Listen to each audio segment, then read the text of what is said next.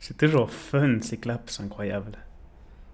Salut, salut, et bienvenue à un nouvel épisode de Cleansis Garage, un podcast automobile pour les passionnés comme toi, comme moi. Je m'appelle Manu et aujourd'hui je vais te parler du film Ferrari. Cet épisode est également disponible sur YouTube en version filmée si tu préfères voir ma tête en plus d'entendre ma voix. C'est toi qui choisis. Bonne écoute. Eh ben oui, Ferrari encore, mais cette fois-ci le sujet c'est le film qui est actuellement au cinéma. Alors évidemment, le film Ferrari m'intriguait. J'avais pas spécialement vu la bande-annonce, ni même lu la trame, mais rien que le titre du film m'intriguait. Et tout simplement, ben, les films sur les voitures, les films sur les bagnoles, c'est assez rare. Et les films sur les marques, ou une marque comme Ferrari, c'est encore plus rare. Finalement, le casting était vraiment pas mal non plus, avec Adam Driver, Penelope Cruz ou encore Patrick Dempsey. Donc, le week-end dernier, je suis allé au cinéma, à Lausanne, au Flon, au cinéma pâté, comme j'ai l'habitude de le faire. Et aujourd'hui, j'ai envie de te faire un compte rendu de ce film, de partager mes pensées, etc., etc. Et si possible, je ne vais pas te spoiler le film, parce que comme ça, tu pourras quand même aller le regarder tu auras quand même l'occasion d'aller le voir et de faire un avis par toi-même. Tout d'abord, la trame du film. Alors, ça se passe à la fin des années 1950. Ferrari est sur le point de faire faillite et cherche désespérément à remplir les carnets de commandes. Enzo Ferrari, qui est joué par Adam Driver dans le film, est convaincu que finalement, gagner des courses automobiles, c'est ce qui va lui faire vendre des voitures.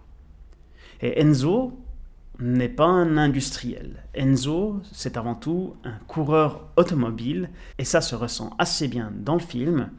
Il le répète dans le film Win on Sunday, sell on Monday, ce qui veut dire gagne le dimanche et vend le lundi. Enzo Ferrari embarque donc son entreprise Ferrari une fois de plus dans une des plus grandes courses automobile de l'histoire, dans une des plus grandes courses automobiles d'Italie et d'Europe, le Mille Miglia, ou le Mille Mille. Alors, qu'est-ce que c'est cette course automobile des Mille Miglia, des Mille Milles ben, C'est une course automobile de 1000 milles. Assez drôle, non? C'est-à-dire une distance d'à peu près 1600 km en Italie, de Brescia à Rome et retour. La première édition de cette course automobile a eu lieu en 1924. Non, c'est pas vrai. En 1927. Et il y a 24 éditions en tout. La dernière édition, c'était en 1957, année du film Ferrari dont je te parle là aujourd'hui. En gros, cette course automobile est vraiment très prestigieuse. Toutes les grandes marques automobiles sont présentes et se la disputent.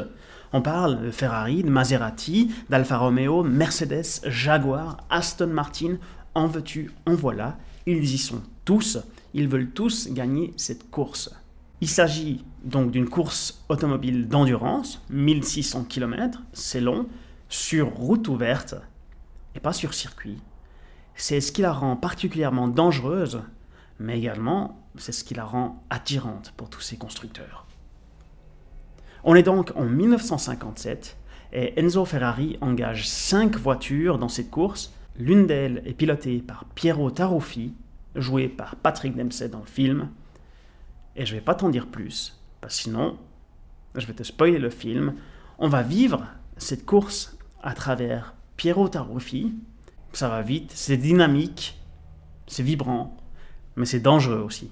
Et je vais pas te donner plus de détails, parce que sinon ça te spoilerait le film, et c'est pas ce dont j'ai envie. En parallèle de la trame principale, on suit Enzo Ferrari dans sa vie privée. Et une année plus tôt, son garçon, Dino Ferrari, décède à l'âge de 24 ans. Enzo est donc en deuil. Dino, son garçon qui est mort à l'âge de 24 ans, est mort à la suite de graves maladies.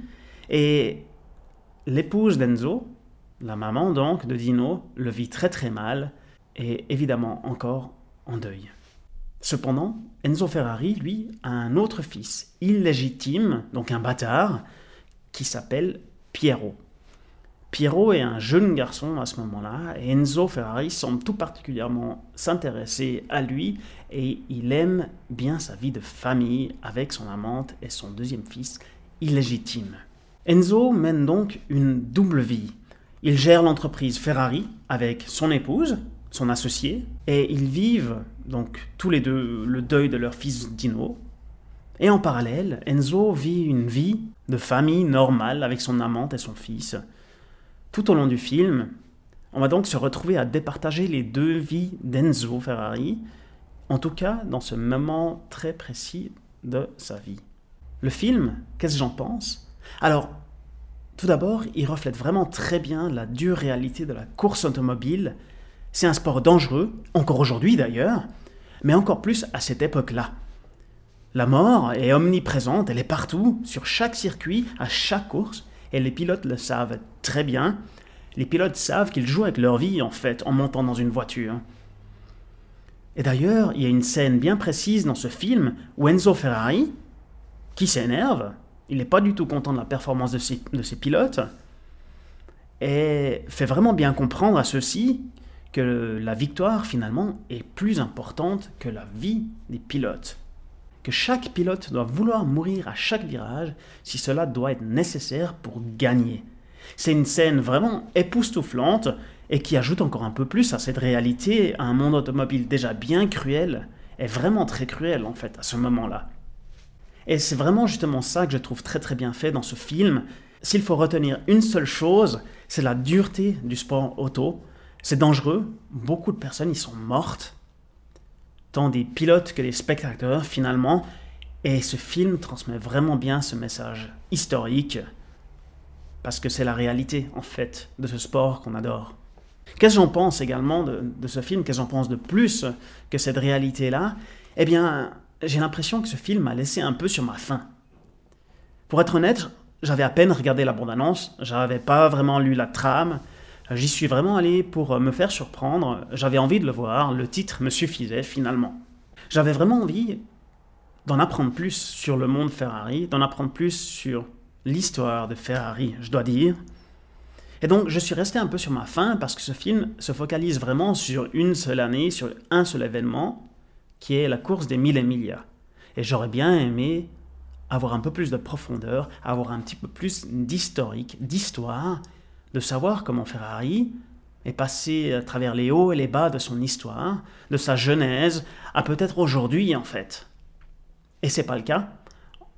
Je trouve vraiment dommage qu'on se soit vraiment concentré sur une seule année d'Enzo Ferrari, 1957. Certes, c'est une année très très importante pour lui et pour la marque automobile, mais cette marque a vécu tellement d'autres choses que j'aurais bien aimé les y voir décrites. Tu vois, si je dois faire un parallèle avec un autre film, pour moi c'est Le Mans 66 ou alors Ford versus Ferrari. C'est les, les, mêmes titres, c'est le même film. Hein. Et je le trouve plus complet ce film-là. C'est un film avec Matt Damon et Christian Bale. C'est vraiment un très très bon film. Je le recommande aussi. C'est également une course auto. Ici, il s'agit de la course des 24 heures du Mans qui fait office de décor à, tout le film finalement. Et j'ai l'impression de vraiment en avoir appris plus sur Ford dans ce film-là. Oh, ça, ça, ça... L'environnement était mieux dépeint, je trouve. C'est ce qui manque un petit peu à ce film Ferrari, à mon sens. J'aurais aimé que le plan d'histoire finalement soit plus large. Évidemment, c'est sûrement pas si facile à faire dans un film. Ça reste un film de deux heures et quelques. De décrire toute l'histoire de Ferrari, c'est pas évident. Ceci dit, le film est bien fait, je le recommande. C'est vraiment un bon film automobile, déjà qu'il n'y en a pas souvent au cinéma. J'ai bien aimé ce film, c'était divertissant, je te conseille d'aller le voir. Ma conclusion, tu vois, et si je dois faire une critique de film, c'est que j'ai bien aimé, mais j'ai pas kiffé. Tu vois, je m'attendais à recevoir une claque et j'ai pas reçu cette claque-là. Elle me manque encore un peu là. Je suis un peu sur ma faim, mais c'est pas grave, j'ai quand même bien aimé. Donc je le conseille, va le voir en cinéma. Donc voilà pour cet épisode de podcast, un peu court aujourd'hui et surtout bien différent. Moi, comme critique de film, je sais pas ce que ça donne, c'est pas grave, je te donne mon avis en toute honnêteté, c'est l'essentiel. J'espère que ça t'a plu. Si c'est le cas, n'hésite pas à me suivre, t'abonner et liker l'épisode, un petit partage aussi, éventuellement, avec plaisir. Merci pour ton écoute et on se retrouve à un prochain épisode. Ciao ciao